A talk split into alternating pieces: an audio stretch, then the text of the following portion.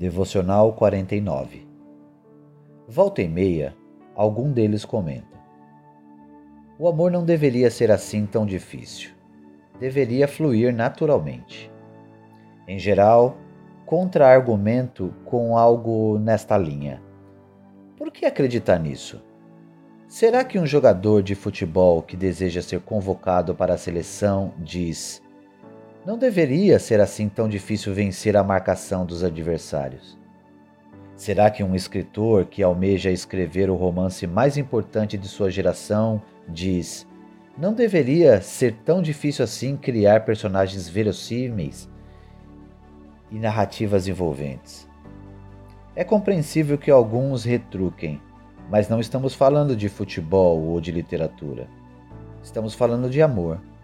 Se duas pessoas são compatíveis e, aliás, almas gêmeas, o amor deve fluir naturalmente. O significado do casamento, página 46. Ninguém é tão talentoso quando o assunto é casamento. As ilustrações que comparam beisebol ou ficção ao casamento são um pouco exageradas. Esses tipos de atividades exigem prática e trabalho duro, mas elas também pressupõem talento natural.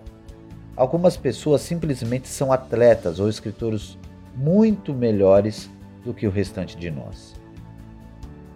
Isso não é verdade em relação ao casamento. Ninguém é talentoso quanto ao casamento ao menos não da mesma maneira que alguns jovens atletas têm habilidades naturais impressionantes. A dificuldade no casamento se deve ao nosso caráter e principalmente ao nosso egoísmo. Nenhuma dose de química natural pode erradicar isso. Podemos esconder nosso egoísmo de outros e até certo ponto de nós mesmos.